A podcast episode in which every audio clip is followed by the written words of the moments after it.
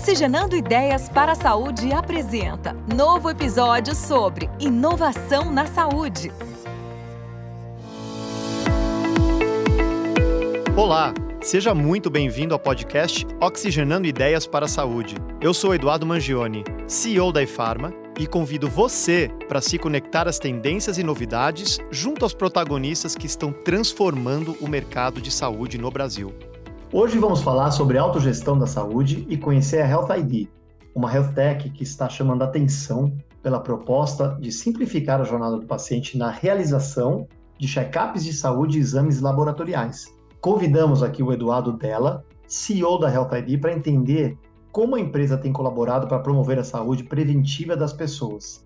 O Eduardo possui formação na área jurídica e atua no mercado de seguros por mais de 10 anos, mas entrou para a área médica ao enxergar um nicho de mercado e fundar a Expermed Perícias Médicas. É uma empresa que realiza assistência técnica médica em ações judiciais, detendo expertise em medicina securitária e medicina do trabalho. Depois, ele fundou a Health ID, criada em um momento de crescente conscientização sobre a importância da saúde preventiva e do uso da tecnologia para melhorar a gestão de saúde. O Eduardo é um baita empreendedor, vai trazer histórias incríveis, insights também sobre a experiência de empreender em saúde aqui no Brasil. Eduardo Della, é um prazer recebê-lo aqui no Oxigenando Ideias para a Saúde. O prazer é todo meu, Edu. Obrigado pelo convite aí e uma honra participar desse, desse grupo seleto aqui nesse podcast. Maravilha. Obrigado, Edu. Edu, antes da gente conhecer um pouco mais sobre e entrar no assunto né, da Health ID, eu queria começar falando um pouco sobre sua carreira. Né? Eu sei que você é graduado em Direito, atua no setor de seguros, e eu queria entender assim como, como se deu a transição para uma área totalmente diferente, né? O que, que te motivou depois a entrar no campo da saúde, que é um campo para poucos? Exato, exatamente. É bem quando, quando é, me perguntam, né, é, a minha formação, o pessoal fica assustado, é, justamente por estar no mundo de saúde e também de tecnologia. Quando eu falo que é advogado, a galera quase cai para trás, porque é algo bem peculiar, né? Mas assim, é, primeiro respondendo o que, que motivou, é, foi assim uma oportunidade barra necessidade, né? Oportunidade porque na época eu trabalhava como advogado aí para algumas seguradoras e como advogado eu acabava recebendo alguns laudos médicos para juntar no processo. E eu como advogado li aquele laudo e dizia, pô, não, não consigo agregar nada isso aqui na minha petição, vamos dizer assim, né? E provavelmente o juiz lia aquilo e dizia também, eu não consigo me basear em nada disso aqui para decidir, né? E acabava que eu não conseguia, vamos dizer assim, potencializar o êxito do meu cliente naquelas ações. É, a ideia foi bem simples, né? Ela foi assim: eu vou trazer o meu conhecimento que eu tenho de seguros, vou me unir a um médico, né? E aí vou praticamente traduzir, vamos dizer assim, o mediquês dele é, para o juiz entender. Né? Então era uma oportunidade que tinha no mercado, mas a necessidade era que na época é, o meu padrasto médico, já com 65 anos, isso foi em 2013, é, ele estava fazendo muito plantão, ele estava fazendo é, um volume de trabalho muito grande e eu via que ele já estava estressado, desgastado e aquilo já estava me incomodando muito. É, então a, a, necessidade foi de naquele momento eu tentar propiciar né, uma vida um pouco mais leve para ele né, e tentar começar minha carreira como empreendedor. Né? Então foi, foi a partir dessa oportunidade barra necessidade que eu entrei nesse mercado. A transição, ela foi um pouco, como eu posso te dizer, não digo complicada, mas assim, na época, 2013, né, não se falava muito em empreendedorismo, é, captação, investimento, ecossistemas, era muito diferente. É, e quando eu disse que ia abrir uma empresa de perícias médicas, é, eu tive os meus próprios amigos perguntando assim, mas como assim, cara? Tu, tu vai fazer perícia, tu é advogado, né? O pessoal não estava entendendo como. Exato, o pessoal dizia, tu vai ser preso, não, não, não vai dar certo, né? É, a gente teve notificações do Conselho Regional de Medicina, porque no contrato social não tinha nenhum médico, né? E, e a ideia, é, o pessoal demorou para entender, era como se fosse quase que um Uber, um Airbnb de perícias médicas. Então eu ia fazer uma célula administrativa eu ia trabalhar no formato aí de, de BPO, de terceirização, porque eu ia conseguir otimizar deslocamento de médico, hospedagem, ia conseguir baixar o ticket médio, né? E foi de fato isso que a gente fez, né? Mas assim, foi uma transição bem engraçada, barra complicada, É, mas no final deu tudo certo e 2017 ali a, a Expermed acabou se tornando a, a maior empresa de perícias médicas do Brasil. E Edu, a partir dessa mudança aí na, na sua trajetória profissional, que, que, você considera de mais importante no, no seu trabalho? Boa pergunta. É, assim, eu, eu sou um cara, tento ser, né? Um cara muito, muito humano e, e eu vejo que a minha liderança é muito focada em pessoas, né? Sempre foi focada em pessoas. É, e vocês vão ver que eu falo muito nesse, nesse paradoxo, vamos dizer assim, de oportunidade barra necessidade. Para liderar um time focado em pessoas, é, é, muito, como eu posso dizer, mais fácil tu motivar e trazer junto as pessoas contigo. Né? E no mundo de startups, acaba que para tu conseguir trazer um talento, eu digo lá no começo, né? depois que capta e faz, aí vira outro mundo. Mas quando a gente tem uma escassez de recursos, é, é quase que obrigatório a gente focar em pessoas, porque a gente precisa conquistar essas pessoas, a gente precisa fazer com que elas, vamos dizer assim, bebam do mesmo sonho que a gente está bebendo, para que elas às vezes abram mão de uma carreira dentro de uma grande empresa, de um escritório, e para viver aquela loucura juntos. Né? Então eu acho que assim, desde o começo eu consegui entender um pouco disso. É, essa é a parte legal, né? A parte ruim claro. é que chega no momento, às vezes, que tu tem que demitir um desses caras que, ou dessas pessoas que tu contratou que tu fez beber do mesmo sonho e em um determinado momento né, os caminhos acabaram indo um para cada lado, então isso é bem complexo. Então acho que assim, o que eu vejo que meu ponto forte depois dessa, dessa mudança foi essa liderança. E eu acho que todo empreendedor também tem que ter muita ousadia, né? Mas ousadia com convicção, né? Eu digo, não é só ousadia. Né? Essa tua ousadia tem que estar fundamentada.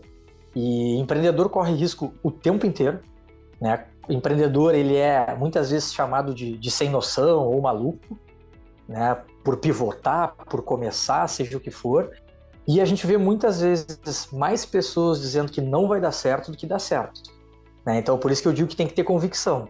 Se não tiver convicção, por mais ousado que seja, uma hora tu vai balançar e vai dizer, tá, não dá. Né? Então, eu acho que esses são os maiores ativos aí que eu tirei nessa, nessa transição de carreira aí de, de advogado para empreendedor.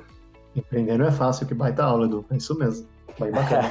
ah, valeu. E falando em coisas que são difíceis, né? Atuando aí já no setor de saúde, a gente sabe que é um setor que, que vem com muito desafio, né? Tem bastante particularidade, bastante problema. É, quando a gente pega os últimos dois anos, né? É, para a gente ser um pouco mais focado aqui no, no, na época, quais foram os seus principais desafios enfrentados nesse período? Perfeito. É, é o mercado de saúde. Eu, eu era do mercado de seguros, é, lato senso, vamos dizer, então era seguro de vida, responsabilidade civil, etc.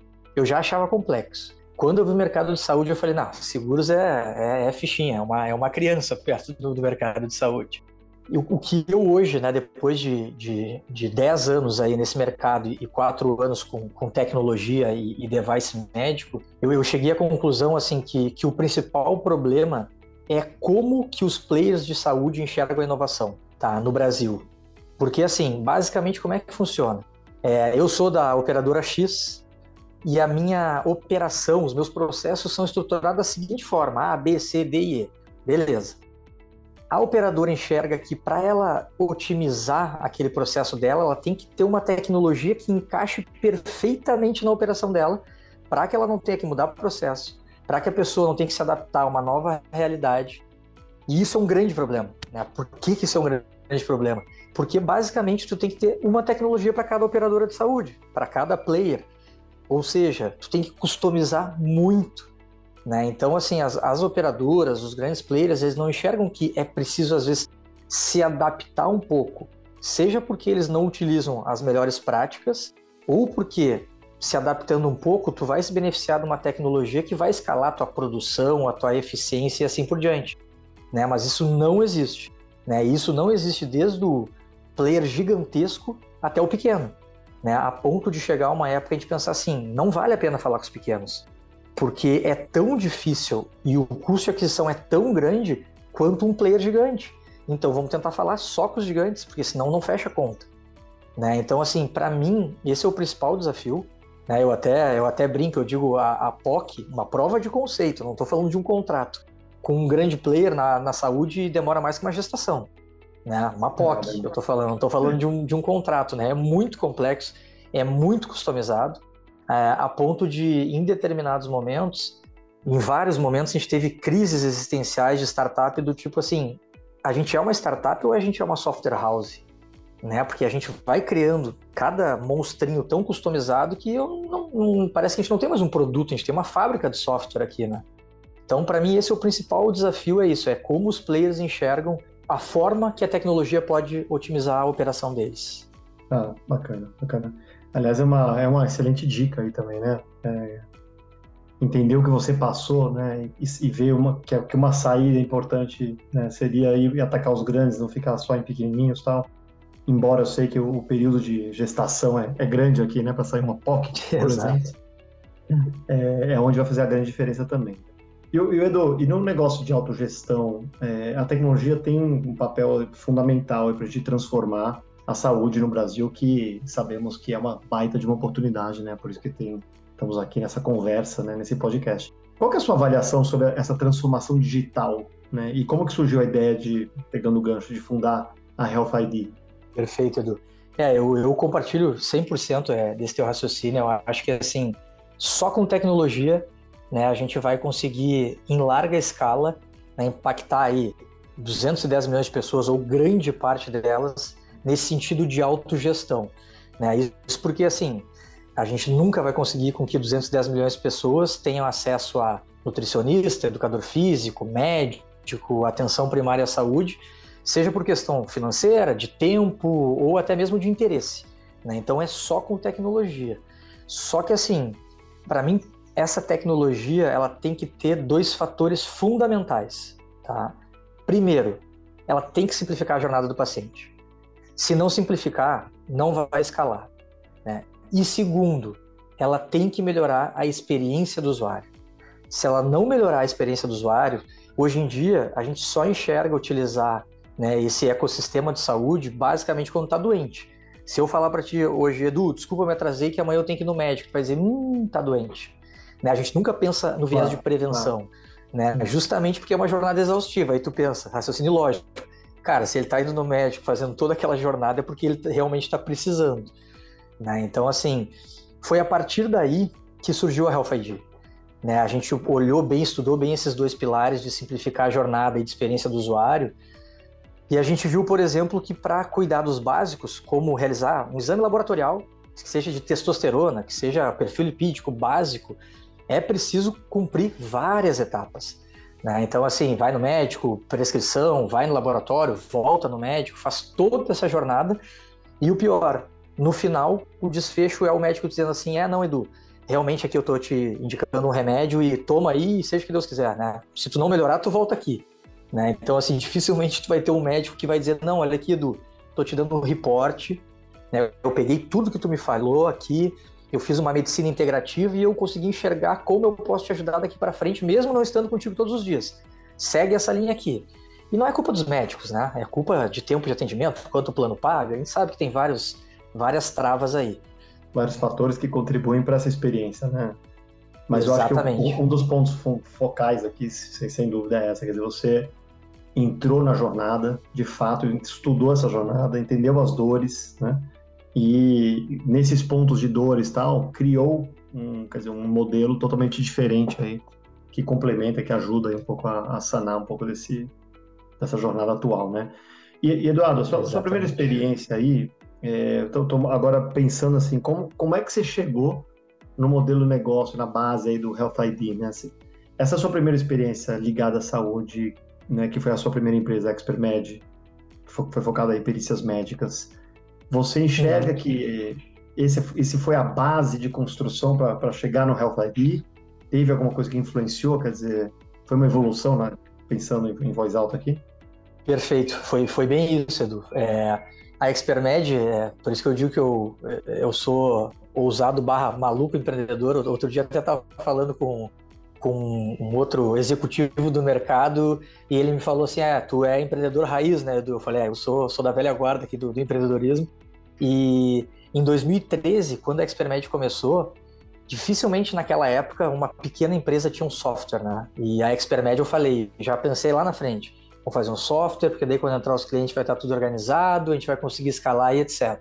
Então a Expermed ela já nasceu com esse viés aí tecnológico lá em 2013. Né? E aí depois veio avatar para facilitar o exame físico do médico, big data para dar indenizações é, de uma maneira mais assertiva. E aí teve uma outra necessidade do mercado, e, e tudo isso que eu, tava, que eu falei é, eram ferramentas operacionais da Expermed, né, para a gente otimizar da porta para dentro. E aí surgiu, na época, a necessidade de, de subscrição do risco para seguradoras, né? Que era o quê? Ó, eu estou fazendo um seguro de vida aqui, eu quero ter um, um cheiro aqui, eu quero ter uma ideia do risco que o Edu tem da saúde dele para eu poder precificar um pouco. Né? No seguro de vida é, é possível precificar diferente. E aí a gente montou um questionário médico, né, como se fosse uma anamnese digital, vamos dizer assim, que respondendo algumas perguntas a gente conseguia ter uma ideia do que seria a saúde da pessoa. Quando a gente lançou isso, as operadoras de saúde se interessaram. E a gente viu que mais do que uma ferramenta operacional, tinha ali um, uma tecnologia que poderia ser um produto apartado. E aí, a partir dali, lá no primeiro modelo de negócio da Health ID, né, que nasceu é, essa anamnese digital, é, e o nome Health ID é justamente porque a gente queria é, dar uma identidade de saúde para o beneficiário e para, a partir dessa identidade de saúde, a operadora pudesse orientar e navegar ele né, durante o plano. Então, foi exatamente isso. Evoluiu o modelo de negócio, brotou uma nova tecnologia e aí, hoje em dia, o moderno spin-off né, aconteceu e a Health ID nasceu. É, foi quase que uma pivotada aí do, do que você já estava construindo ali, né? Mas bem bacana, bem bacana. Exato, Ô, Edu, exatamente. Você, queria que você falasse um pouquinho mais do, do Health ID, né? Acho que os nossos ouvintes aqui, não sei, boa parte não deve ter ainda entrado em contato com como funciona, o que, que é exatamente, para a gente depois entrar em alguns detalhes aqui. Você podia falar rapidamente? O seu claro, claro, com certeza. não, beleza, vamos lá. É, a, a, a Health ID, né, depois de, de começar aí com esse modelo de negócio de anamneses digitais, a gente viu que tinha uma fragilidade nesse, nesse modelo de negócio por si só, que é as informações são autorreferidas. Então, o questionário me pergunta, como é que te alimenta? É, histórico familiar, histórico saúde. Se eu distorço essas informações, é, eu quebro os algoritmos e aí as predições não são corretas, vamos dizer assim. Né? E aí a gente pensou, a gente, a gente precisa trazer algum wearable, algum device para dentro da tecnologia para a gente conseguir fazer é, um cara crachá, né, do que foi dito e do que o device apurou. E aí a gente foi lá para fora, né, acabou estudando aí vários modelos de negócios e chegou no modelo de negócios que eles denominam como at-home lab tests, né, que nada mais é do que eu poder fazer exames de sangue no conforto de casa. Né? Então eu recebo um kitzinho em casa que tem um dispositivo para eu coletar o sangue com gotinhas de sangue que eu tiro da ponta do dedo. Eu pingo quatro gotinhas, coloco nesse dispositivo, dentro de uma bag e isso vai para o laboratório para ser processado. Né? Quando eu vi esse modelo de negócio lá fora, eu, eu pirei. Né? Eu pirei, eu olhei e falei, nossa, é, é isso. Simplifica a jornada, eu não preciso no laboratório, o laboratório, entre aspas, vem até a minha casa, eu faço jejum a hora que eu quiser, eu não tenho que pegar carro, eu não tenho que pagar estacionamento. Então, assim, é, é o futuro. Né? Então foi a partir não daí... ter anos não, né, Edu? Cuidado. Não, não, não, não, não. Pô, pelo amor de Deus. Até Sabe assustei agora. No início, né? Não, no início do modelo de negócio, eu em toda reunião era questionado disso, a ponto de chegar o um momento que eu fazia piada, eu dizia assim, galera, eu não tô com tornozeleira eletrônica, tá tudo bem, Exato. Né, tá tudo em casa.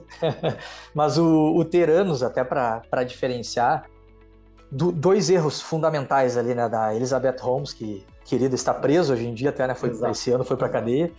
E primeiro, que ela trabalhava com um microprocessador point of care. Né? Então, diferente da Health ID que vai para o laboratório. E segundo, que ela disse que processava muito exame com pouco sangue. E aí foi o erro dela. Cada exame tem que ter uma volumetria de sangue. Né? Não tem como tu fazer milagre de processar muitos exames com pouco sangue. Né? Então ela, visionária, olhou o modelo de negócio número 20 e tentou implementar direto. Em vez de começar no 1, 2, 3, 4 até chegar no 20 né? Queimou a largada e, e, infelizmente o fim traumatizou a indústria. Isso me trouxe alguns problemas, né? Mas é, mas não é, não é e é um modelo de negócio muito pautado em experiência do usuário e em simplificar a jornada aí do, do paciente também. Muito legal esse, esse conceito que você comentou. Não conhecia, tô, tô até surpreso, achei bem interessante.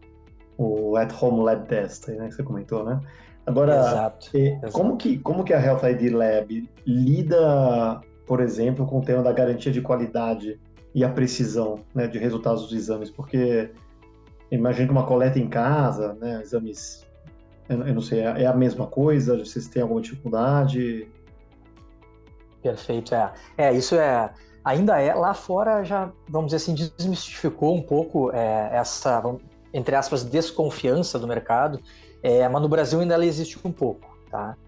É, o que que... E, e, assim, por isso que hoje em dia a Health ID eu digo que ela é muito mais uma Deep Tech do que uma Health Tech, né? Porque a, a Deep Tech, diferente da Health Tech, ela tem é, duas questões bem complexas, que é essa parte é, de comprovação clínica e científica e também algumas barreiras regulatórias, né? Então, na, na Health ID, só para ter uma ideia, cada exame que a gente valida no nosso dispositivo né, de, de coleta de sangue capilar, a gente precisa pegar uma população, a gente faz a coleta intravenosa, a gente faz a capilar, a gente faz um estudo comparativo, a gente publica um artigo e a partir daí a gente tem a certeza e a garantia do que tem a mesma eficiência do que a coleta intravenosa. Né? E, e, o outro ponto, Edu, é assim, as pessoas às vezes confundem, né? Eu não sou point of care, então eu não vou processar ali na hora o exame de sangue e eu não sou autoteste, que vai sair o resultado na hora. Né? O nosso, nosso dispositivo ele vai para o laboratório, né? esses laboratórios de rotina, vamos dizer assim. Então ele pode ser processado em DASA, Fleury, Sabin, é, DB. É, é, como é, se fosse a... mais um canal de distribuição até dos laboratórios, né? Exato, exato. O que a gente trabalha tá. é como se fosse um meio alternativo de coleta, né, capilar. Chega no laboratório, ele só tem uma etapa a mais, que é de agitar aquela amostra. A gente coloca reagentes e a gente faz com que aquela amostra seca fique líquida. Então a gente reconstitui o sangue e o plasma. E aí tem a mesma garantia, a mesma curaça dos exames feitos né, de maneira intravenosa. E isso você já, você já tem, quer dizer, todos esses dados e, e relatórios aí comparativos e mostra exatamente Sim. a curaça. Legal. Temos, é, inclusive a gente publicou é, para ganhar mais peso aí é, na principal revista que tem no mundo, que chama Clinical Biochemistry. Né? Então a gente conseguiu essa publicação e para publicar essa metodologia passa por uma banca muito rigorosa, né? E, e, foi a partir daí até que a gente conseguiu destravar muita coisa é, de desconfiança é uma palavra forte, mas de vamos dizer assim pé atrás, né? Com relação é, eu acho que é natural, né? é uma tecnologia muito nova, é, Exato. As pessoas tendem a se voltar aos grandes acontecimentos e, infelizmente, a Teranos manchou um pouquinho, né? Tudo, tudo que quando se fala de teste rápido, laboratório em casa e tal, tem essa desconfiança, mas é bom, é bom você trazer, porque as coisas também caminham, né? E é bom entender que hoje a gente tem tranquilidade, dados, segurança de, de ter certeza que isso é, é, entrega dados aí fidedignos de um diagnóstico, né? Que é exatamente o, o ponto. Exatamente. Bacana. Exatamente. Edu, vou fazer uma pausa aqui para falar um pouco de negócio, para entrar num espaço aí que a gente faz, que é um, uma espécie de um bate-papo, de um jogo rápido, para te perguntar algumas coisinhas e, te conhecer melhor como pessoa também. Beleza, okay? vamos embora. Vamos lá, algumas vamos perguntinhas. Lá. Então, a, a, primeira delas, Edu, tem algum livro, tirando livros técnicos aqui, que, que você leu ultimamente, ou ano passado, que mudou bastante seu, seu mindset? Tem, tem sim. É, alguns acham que é lavagem cerebral, mas eu sou um cara que acredito muito em energia, positividade, o que Legal. a gente joga para dentro da cabeça e para o mundo é o que volta. Então, assim, o livro O Segredo mudou muito a minha vida e a, e a minha carreira. Né? E o outro livro, Essencialismo. Eu sou um cara que tem muita dificuldade de dizer não. Né? E aí o livro Essencialismo, ele te, te dá algumas ferramentas aí para elegantemente dizer não, né? E né, não magoar as pessoas, porque às vezes o dizer o não ele é muito melhor do que tu enrolar, enrolar e depois não conseguir é. dar conta de tudo, né? Cara, excepcional. É, e aí, eu vou te falar duas coisas até. O Segredo tem até um filme, né? Tem também um filme, pra quem não tem saco de Sim. ler, não quer ler, tem um filmezinho também que é sobre? Eu gosto muito dessa filosofia também, acho super. Acredito muito em energia também, sem dúvida. E. Ótimo. É, e, e. O segundo qual foi? Desculpa o que você falou? O essencial. Essencialismo. Né? Essencialismo. É, é, Tem muita gente, tem você não está sozinho, né? Tem muita gente que tem uma certa dificuldade de falar não, é natural. É, e é super importante a gente aprender a falar não, né? Isso é para você progredir Exato. na sua carreira profissional, inclusive, se se tornar uma pessoa mais feliz, você tem que saber quais são os seus guardrails aí também, né? Super importante. Legal que você, você Exatamente. Trouxe. Bacana. E em termos de séries aí, tem alguma que você, você, você acaba assistindo muito? Você gosta, não gosta? Tem alguma que você indica? Tem, eu, eu, assisto bastante as de empreendedorismo, então eu vi a, a, a do WeWork, aí eu vi a do Uber, eu vi a do Spotify, mas assim, tá. de novo, eu sou um cara é, que tenta ser bastante humano. Tem uma série que chama This Is Us, né, que é uma série que fala muito aí da traz traz a, a vida real, né, a, a, jogo assim, e é uma série que me impactou bastante também, né, que a gente às vezes acha que só a gente tem determinados problemas e, e são problemas do mundo, vamos dizer assim, né? É. Legal. É uma série bem, bem famosa. Eu não vi ela ainda, mas confesso que não vi, mas tô com não, vontade. Vale a pena. Essa vale a pena. Legal. E, Edu, tem algum fato é, do ecossistema da inovação na saúde aqui no Brasil que te marcou e ou que você considera muito impactante aí para a sua carreira, para o seu momento? Eu, eu tenho assim um, um fato que foi bem impactante, é, mas mais assim impactante barra engraçado é foi quando a primeira vez que eu fui no Cubo, né, em São Paulo. É, hoje em dia eu moro no Rio de Janeiro, mas o pessoal do Sul, vocês sabem que a gente acaba sendo um pouco bairrista, né? Eu sou gaúcho e, e, e, a gente acha que tudo de melhor tá aqui, né? Até o momento que a gente sai daqui e diz, pô, perdi tempo, mas enfim. É, e aí quando eu fui a primeira vez no Cubo, é, é, é, bem isso. Quando eu fui a primeira vez no Cubo em São Paulo, eu me lembro que eu entrei, eu falei, cara, que que é isso aqui? Parecia assim que eu tava entrando na, na Disney. Sabe? Um monte de empreendedor fazendo pitch, executivos passando para um lado e para o outro, cabine fechada, os caras fazendo call. Falei, cara, é isso, eu preciso estar aqui. Né? E aí acabou que, né, de novo, usando bastante o segredo, eu falei, não, a gente vai estar aqui, a gente vai estar aqui, a gente vai estar aqui. Questão de dois, três meses, a gente fez todos os pitches que tinha e acabou entrando como membro do Olha que legal. Olha que legal. Né? E, então, assim, e, e estar dentro de ecossistemas, eu acho é, é um ponto bem importante para as startups aí de, de conexão, de interações. Então é, eu, eu ganhei bastante energia, apesar do mundo home office. Hoje eu, eu ainda brinco que é o, é o, estar nos ecossistemas é meu parquinho, assim. Então eu me divirto muito lá. Que legal, que legal. Eu acho que é bom para fomentar relações, conhecer novidades e trocar figurinha com pessoas que estão em momentos parecidos também, né? Exato, e, exatamente. E Edu, pergunta cabeludinha, mas qual é o maior desafio da saúde no Brasil, na sua visão? É, eu, eu, eu sigo, eu continuo seguindo aquela linha ali. É, a gente tem muita complexidade que a gente conversa, né? Então, é a interoperabilidade de dados, o setor público, o nico privado, tem muita coisa. Mas eu acho que assim tem um fator ou dois fatores, na verdade, que são aqueles que eu citei que são estão antes de tudo isso que é simplificar a jornada para conseguir engajar o paciente. Né? A gente no mundo de saúde, eu, eu, bato nessa tecla, a gente viu esse movimento em outros mercados, né? o, o próprio mercado de academias, né? a academia de ginástica, quando não era uma boa experiência, quando não existiam redes que trouxeram algumas perfumarias, as academias eram vazias, né? Então, assim, hoje em dia tu vai é uma experiência, tu vai na Bodytech, tu vai na Smart Fit, é, acaba sendo uma experiência. Então, essa simplificação de jornada, de eu ter uma rede que eu posso ir perto da minha casa, eu posso ir quando eu viajo de estado, com é, eu ir ter um shampoo, uma toalha, foram pequenas coisas que simplificaram a jornada e tornaram a experiência melhor. Né? Então, assim, só fazendo uma analogia, eu acho que são essas coisas mais simples que a gente tem que trazer para dentro do mundo da saúde para engajar o paciente a tratamentos, a, a, responder questionários, a ter orientação de saúde. Então, acho que é, é basicamente isso. Maravilha.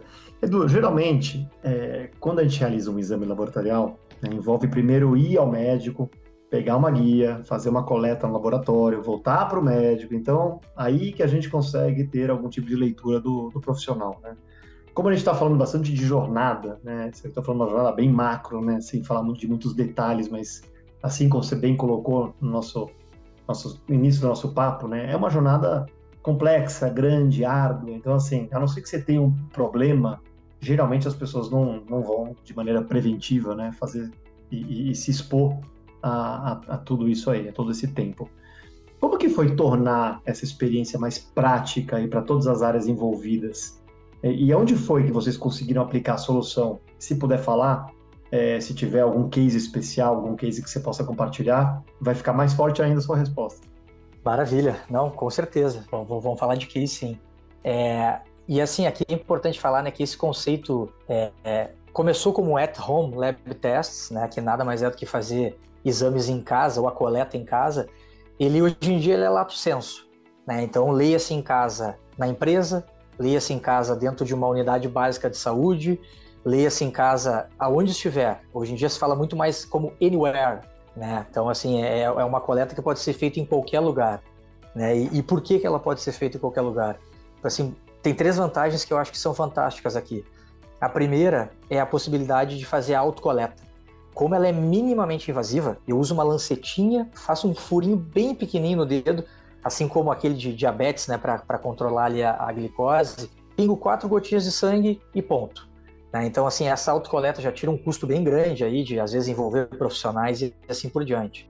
Né? Outra, outra vantagem bem legal é da questão de de não precisar refrigerar a amostra depois da coleta. Né? Essa amostra, depois que ela vai ali para papel filtro e seca, ela fica estável por até 15 dias. Então eu tenho 15 dias para conseguir fazer com que essa amostra é bem diferente, é, que ela chegue até o laboratório. Então, um exemplo, uma unidade básica de saúde que tem suas restrições financeiras, né, e para ter uma estrutura de laboratório não precisa ter, né? Eu vou poder acondicionar ela dentro de um armário, vamos dizer assim. E por fim, a questão da logística. Também não precisa refrigerar essa amostra, então eu não preciso ter a logística que chega lá com um freezerzinho, bota ali dentro de uma maneira muito rápida para não perder a qualidade da amostra. Então eu consigo fazer uma logística simples. Né? Então, assim, quando a gente viu todas essas vantagens, a gente viu que esse at home não era mais at home. Né? Ele abria alguns oceanos azuis aqui no Brasil. Né? Então, esse oceano azul de UBS de municípios para fazer rastreamento epidemiológico, esse oceano azul de saúde ocupacional dentro das empresas e, claro, esse produto wellness chegando lá no consumidor final. Né? Então, acho que foi isso que, que nos encantou quando a gente viu que, assim, a gente pode levar o laboratório para onde as pessoas quiserem, elas fazem a coleta, nos termos que ela quiser, né? Estou falando algumas palavras mais modernas, então ela usa os termos dela no sentido de por que, que eu tenho que fazer o jejum, dormir um dia antes? Eu posso fazer o jejum durante o dia, e aí eu faço a minha coleta de noite, eu não preciso me deslocar, eu posso levar o dispositivo do meu trabalho, do meu trabalho eu faço, dali eu mando para o laboratório. Né? Então a gente acaba empoderando aí o paciente para ele fazer como ficar melhor para ele. Né? Então esse conceito de healthcare as a service, né? Muito legal. E aí, só para pegar uma carona, posso estar dando um tiro no pé aqui, mas em, em, em, tese esperaria que, por exemplo, uma autocoleta, como eu vou fazer boa parte do trabalho, eu consumidor do paciente, deveria ser um pouco mais barato, mais em conta do que um serviço que geralmente a gente faz em casa, que sai, é geralmente é um serviço mais caro, né? Vem o profissional na sua casa para fazer a coleta e tem todo esse cuidado total. É, então, duas, duas perguntas, né? Realmente ele é mais, quer dizer, mais acessível? E segundo, como que está a aceitação dessa tecnologia? Porque é meio inédito aqui no Brasil. Né? Como, como que vem essa aceitação? Exatamente. Perfeito. É, na verdade, assim, é, como toda inovação, ela tem alguns desafios. Né? Então, um desafio que a gente fala é a qualidade da amostra. Né? Então, assim, como é a pessoa que faz a, a coleta, não é que nenhum profissional de saúde que está acostumado a fazer aquilo ali o dia inteiro, né? e dificilmente ele vai errar uma coleta. Então, por exemplo, a gente manda videozinho que a pessoa assiste, vai um folder que explica como é que tem que ser feita a coleta, desenhando as etapas que são feitas, porque ela pode, ao invés de pingar quatro gotinhas, pingar duas e achar que tá bom. E aí eu tenho uma amostra insuficiente, ela vai ter que fazer uma recoleta. Né? Então, assim, tem alguns desafios que de fato a gente precisa ir educando o consumidor, né? mas isso eu já vejo muito como a fase final de implementação desse produto no Brasil. Hoje eu vejo muito mais, e aí eu vou vir com o case, é utilização dentro de unidades básicas de saúde. A gente fez uma prova de conceito bem legal né, com a prefeitura de Aracaju, aonde a gente foi com em quatro UBSs com extrema vulnerabilidade, então pessoas muito simples mesmo, em que dificilmente a pessoa que vai lá, ah, eu tô me sentindo mal faz dois dias, aí a, a técnica de enfermagem ou o profissional de saúde vai dizer assim, tá bom, a princípio tá tudo bem, mas vai no laboratório fazer uns exames. A pessoa não vai, até porque é para daqui a um mês, é longe da casa dela. Ali a gente tem a possibilidade de engajar ela, já fazer a coleta, ter os resultados para depois orientar a saúde dela. Né? Então, assim, para mim a fase 1 no Brasil é isso.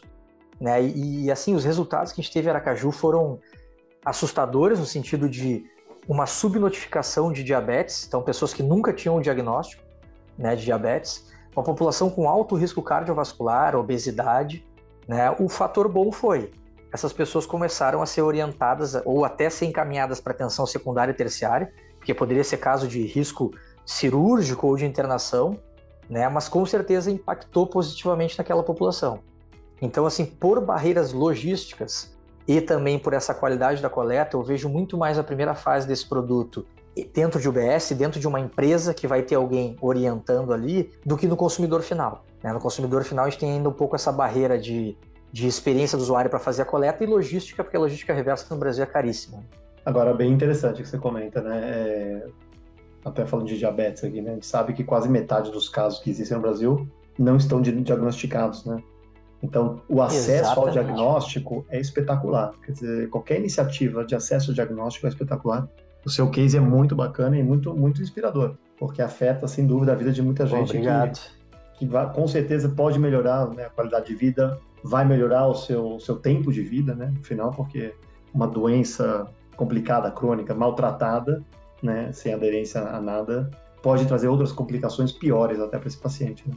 Exato, Edu. E, e aquilo que a gente falou, né? Engajamento. É, é. Assim, é, na, na, saúde, pela, por conta da experiência, a gente não pode perder a oportunidade. Então, tu tá com o paciente ali na frente, tu tem que otimizar o maior número de informações que tu pode tirar dele. Né? Então, assim, se tu perder aquele momento e não engajar, vai ter um custo lá na frente gigantesco por não ter feito um diagnóstico de uma maneira mais rápida, né, mais assertiva. Exatamente. Edu, você está inserido é, nesse mundo de health techs, né? É, uhum. Há quanto tempo vocês estão com a solução do, do Saúde ID? É, há quatro anos já. Quatro anos, né? Então, com certeza, né, ainda mais estando aí é, participando de ecossistemas como o Cubo do Itaú, é, entre outros, vocês devem ter bastante contato com as health né, o mercado de, de saúde em geral, né, é, principalmente essas empresas que estão tentando transformar as dores aí de, desse mercado, que são muitas e, como eu sempre comento, é, é um dos maiores mercados do mundo para sofrer uma disrupção, uhum. que precisa, né, está super aberto, está latente, é mais diferente de outros, é um mercado bem regulado, bem mais difícil. Né? Então, não é tão rápido, não é tão simples, como muita gente achou que fosse. Né? Eu queria entender um pouquinho aí, dando esse contexto, né? quais, seriam os seus principais desafios, é, e aí olhando até o contexto de uma health tech hoje, né? Que as health techs enfrentam no Brasil para conseguir escalar soluções. Né? O, eu acho que é um dos principais problemas, sem dúvida, desafios é esse, né? Como lança uma solução, lança alguma coisa diferente, é o que você comentou, tem que fazer uma POC, às vezes demora um tempão para convencer alguém a fazer uma POC, se preparar tal. Né? É, e mesmo quando a POC vai bem assim, quais são os grandes desafios que as health techs estão sofrendo, estão, para escalar as soluções? É, assim, até antes de, de falar de novo da, da, customização, talvez tenha um fator antes que a gente não pode é, fechar os olhos para isso, que é o momento do mercado. Né? A gente está vivendo um momento do mercado da saúde suplementar, falando aí de operadoras de saúde, que é um péssimo momento. Né? Então, assim, as operadoras não estão conseguindo quase que pagar, fechar a conta, vamos dizer assim. Né? Então, a gente veio de uma pandemia, demandas represadas, depois explodiram essas demandas. Então, assim, o momento do mercado ele desfavorece as health techs, né? Então, a gente está vendo os nossos compradores apagar incêndio. Então, é difícil tu convencer o cara a dizer assim, não, mas investe em prevenção, que vai dar o retorno lá na frente. Cara, olha, diz meu amigo, eu mal e mal estou conseguindo internar as pessoas e dar conta do, de pagar as cirurgias. Então, assim, pelo amor de Deus, né? Me entende? Né? Então, é, a gente até tirou um pouco o pé do acelerador com relação a, a, a, operadoras de saúde por entender um pouco desse momento. Né? Do tipo assim, realmente, eles não estão com, com, com a caneta, vamos dizer assim, para investir a prevenção e, e faz sentido. Né? Não, é, não é às vezes por falta de vontade. Os caras estão com fogos aí para apagar grandes incêndios e, e o momento é esse. Né? Então, acho que o momento do mercado prejudica um pouco as health techs, então esse é um grande desafio. E, e aí vai muito da health tech de ter um pouco a sensibilidade de pivotar, né? ou de, de olhar para outros mercados. Né? Então, assim, ficar dando soco em ponta de faca, chega uma hora que diz assim, ah, mas o custo de aquisição está alto. É tipo aquele cara que reclama da empresa, mas não se demite nunca. Né? Então, assim, ah, o custo de aquisição está alto, ah, mas é uma gestação. Tá, mas tu já sabe tudo isso, o que tu está fazendo aqui? Né? Então, assim, esse foi um dos motivos da gente olhar um pouco para outro lado. Ah, a indústria farmacêutica está com grana. Pô, então, dispositivo, vamos tentar mais para clinical trials. Né? Então, a gente vai olhando um pouco para outros lugares onde tem um pouco mais de dinheiro. E o segundo é a questão que eu falei da customização. Né? É, a startup geralmente ela, ela monta aquele produto e a ideia dela é, é um, é um produto que é uma tecnologia que, em tese, é um, era para ser um produto de prateleira, aonde ela ia melhorando cada vez mais aquele produto de prateleira. Só que a prateleira começa a ter cada prateleira com vários itens diferentes, né? Começa a pesar aquela prateleira, vamos dizer assim. E aí, quando vê, tu tá com Frankenstein, né? A não ser que uma, uma, startup que tem uma tecnologia muito porrada, com builder por trás, que facilita a criação, enfim, que tem muita tecnologia acoplada, e aí tem que ter muito dinheiro injetado, é difícil a gente conseguir customizar para a operadora X e eu simplesmente mudo um pouco e já isso já vira da operadora Y. Não, não tem como. Né? Então, assim, o exemplo da Health ID, a gente sobreviveu três anos quase com um cliente que pagava a conta, porque a gente teve sorte barra competência de ter um grande cliente que conseguiu pagar nossas contas a ponto de a gente ter um break-even é, precoce aí. Se não fosse isso, a gente não tinha sobrevivido. Né? Então, assim, Mas, customização olha, é bem complexo. O seu ponto é extremamente relevante, cara. Extremamente relevante e acho que vou até colocar aqui um, umas letras maiúsculas aqui. É, realmente é uma tendência, eu vejo isso aqui não é só com você, tá? É, uhum. a, a, gente geralmente costuma trazer um produto pronto para o mercado é, e a, a prime as primeiras barreiras enormes que vem aí para a gente é pedido de customização. Né? Não, mas para mim eu queria que fosse assim. Ah, a minha jornada funciona assim, não é um assado, não é igual a outra. Exato. Ah, não, eu queria um white label que funcionasse desse jeito, daquele jeito. Então, talvez aqui, quer dizer, isso é, isso é fato, até, até não é nem para startup, até para empresas mais consolidadas. Talvez um, uma das dicas aqui seja também, olhando para esse desafio, tentar estruturar um, um produto mesmo é, que seja mais fácil, é, mais customizável, mais fácil mexer nele, né, adaptar Exatamente. ele, né, de repente módulos, alguma coisa assim do, do tipo, porque é, é algo que né, quem está pensando em empreender, e tem muita gente aqui no, que escuta o nosso, nosso podcast, tá, tá com essa veia, tá procurando, então é, é super importante a gente né, minar essa pessoa de dicas. Sem dúvida, essa é uma dica importante. Hein? Acontece com empresas já de médio e grande porte. Imagina com startups né, que precisam encantar, precisam convencer uma, uma, uma, empresa maior a contratar um serviço tal, mas sem mexer, no, né, sem se adaptar a como funciona a jornada atual daquele cliente. Então, é um baita de um, de, de um desafio, baita desafio. É. Não, e aí, Edu, entra o. Por isso que eu falei até do livro Essencialismo, porque às vezes tu precisa dizer não nessa jornada. E é não para uns tubarões grandes aí, né? Que, que, que, tu poderia ter expectativa de ser um grande cliente, né? Porque assim, vou, dar um exemplo. Pô, tu tá com caixa positivo, fechando verde. É muito mais fácil tomar uma decisão assim de dizer um não claro, para uma claro. operadora gigantesca. Claro, tu tá no vermelho, nasce uma expectativa de um grande contrato. Cara, quando vê tu mudou 50% do teu produto, não te deu conta daquilo, né? Que tu saiu totalmente daquilo que e não tu é garantia da contratação. Às vezes você faz tudo Exato. isso, faz a POC lá, não dá certo, aí, né? Não, eu, eu, eu já tive uma, que é, essa até eu vou falar, é por isso que eu digo que, que acontece muita coisa no empreendedorismo, né? Que a gente tem que estar preparado. Não estou exagerando, foi um ano de POC em que a gente se reunia toda sexta-feira com uma cúpula de diretoria é, dessa de uma de, operadora de saúde toda sexta. Toda sexta, durante um ano, desenvolvemos produto a quatro mãos, fizemos do jeito que eles queriam e tudo mais. Apresentação final para VP. Todo mundo ali orgulhoso. Ah, depois daqui vamos botar para rodar e vamos triplicar o faturamento. Beleza. Eu me lembro até eu estava viajando, eu fiz num lugar lá que eu tava, fui para descansar. Eu comecei o pitch. Em 30 segundos acabou tudo. Porque eu comecei a explicar, dizer assim, não, porque a tecnologia é assim, assim, tal, tal. A VP falou assim, não, mas essa etapa é assim, né, bababá. Eu falei, é assim. Não, não pode. Ficou um silêncio, falei, não, desculpa, não entendi como não pode. Não, não, porque a gente tem aqui uma filosofia interna que para a ANS a gente não faz esse tipo de pergunta, não sei o que, não sei o que.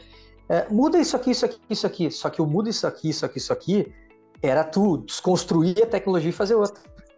Resumo da ópera. Nossa. Não rolou o projeto. Tudo. Foi um ano de POC a gente não teve um, um real pago por essa POC, né? Só que, claro, foi um ano de alimentando aquela expectativa de vão pro verde, não sei o quê, mais um cliente para dividir o risco, e não rolou.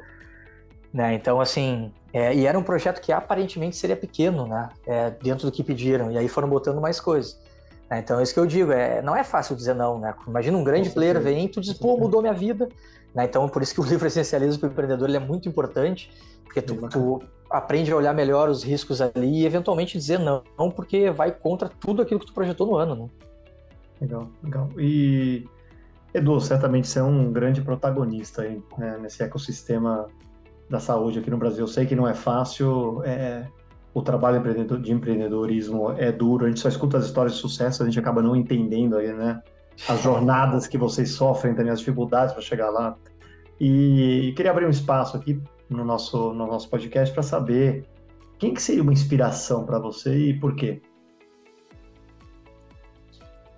Bom, vamos lá. Bom, eu para mim minha inspiração é minha família, né? Em primeiro lugar. Então, é minha mãe, meu padrasto, né? Que que é o cara que nos, nos proporcionou tudo aqui na, na vida. E, e, minha irmã também, meus irmãos, uma minha irmã que é a CEO hoje da Expermed e toca com, com maestria lá. Então, para mim, família é a base de tudo.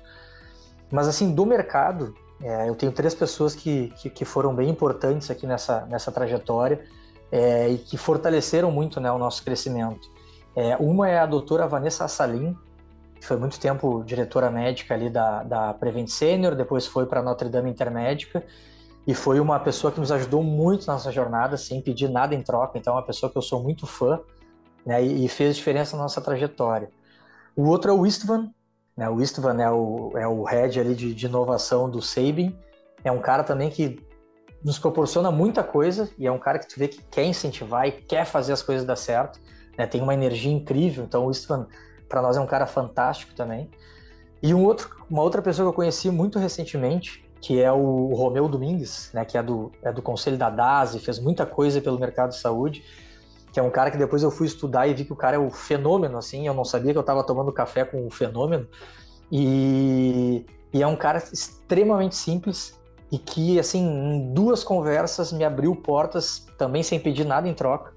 Então, são um pouco dos heróis aí que tem no, no mercado que ajudam as startups realmente a, a se alavancar. Então, é, essas pessoas aí são, são inspirações para mim e, e, eu pretendo um dia poder fazer isso que eles fizeram por mim também. Né?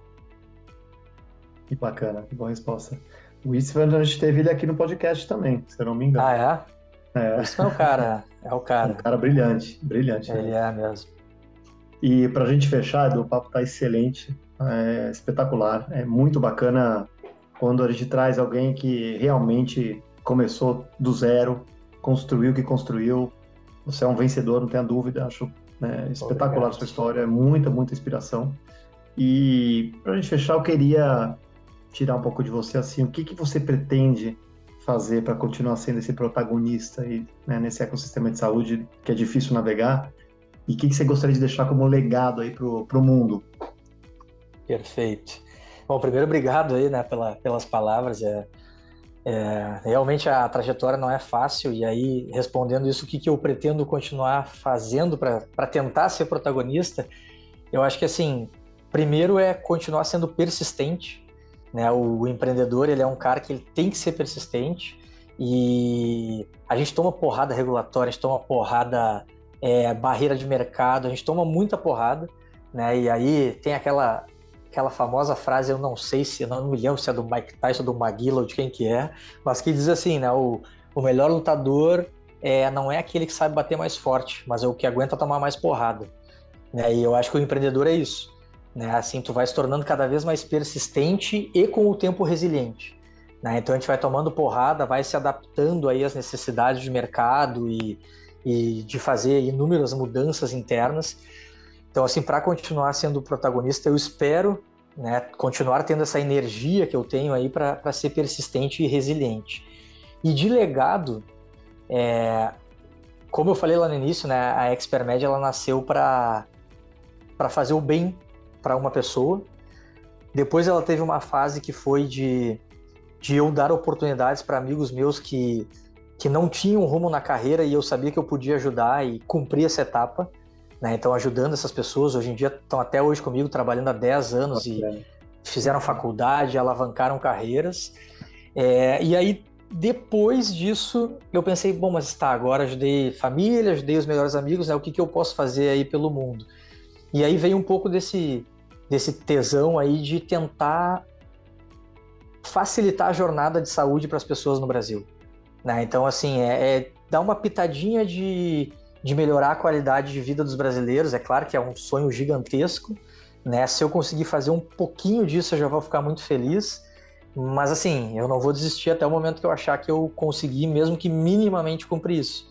Né? Então esse é o legado, é, é fazer o bem para os outros. Eu acho que se é o que eu, eu brinco, né? Eu digo se tu fizer bem para uma pessoa e essa pessoa passar adiante, fechou o ciclo do bem. Né? Então isso vai fazer bem para o outro, vai fazer bem para o outro, vai fazer bem para o outro. Então é, eu sempre tento Hoje ainda eu recebi uma mensagem lá de, um, de, uma pessoa que eu ajudo no Rio me agradecendo. Eu falei, cara, eu tenho certeza que se tu puder, tu vai fazer o, o bem para alguém. Né? E aí a gente vai fechar esse ciclo do bem e, se Deus quiser, cada vez mais um mundo melhor. Então esse é o, é o legado que eu pretendo deixar aí pro, pro mundo. Né? Conversamos com o Eduardo Della, CEO da Health ID, empresa que oferece soluções de saúde e bem-estar, incluindo testes laboratoriais, tecnologias e meios alternativos de coleta. Edu, muito obrigado por participar do nosso podcast, foi inspirador. Aliás, o fechamento foi espetacular, então eu te parabenizo mesmo. A conversa foi ótima, tá bom? Obrigado aí. Obrigado, Edu. Obrigado mais vezes pela oportunidade. Sempre que precisar, é um prazer estar aqui. Valeu, um abração. Espero que você tenha gostado do episódio de hoje. Eu com certeza gostei muito. Continue acompanhando nossos próximos episódios no Spotify, no Google Podcasts e não esqueça de ativar as notificações. Obrigado pela sua companhia. Um grande abraço e até o próximo programa.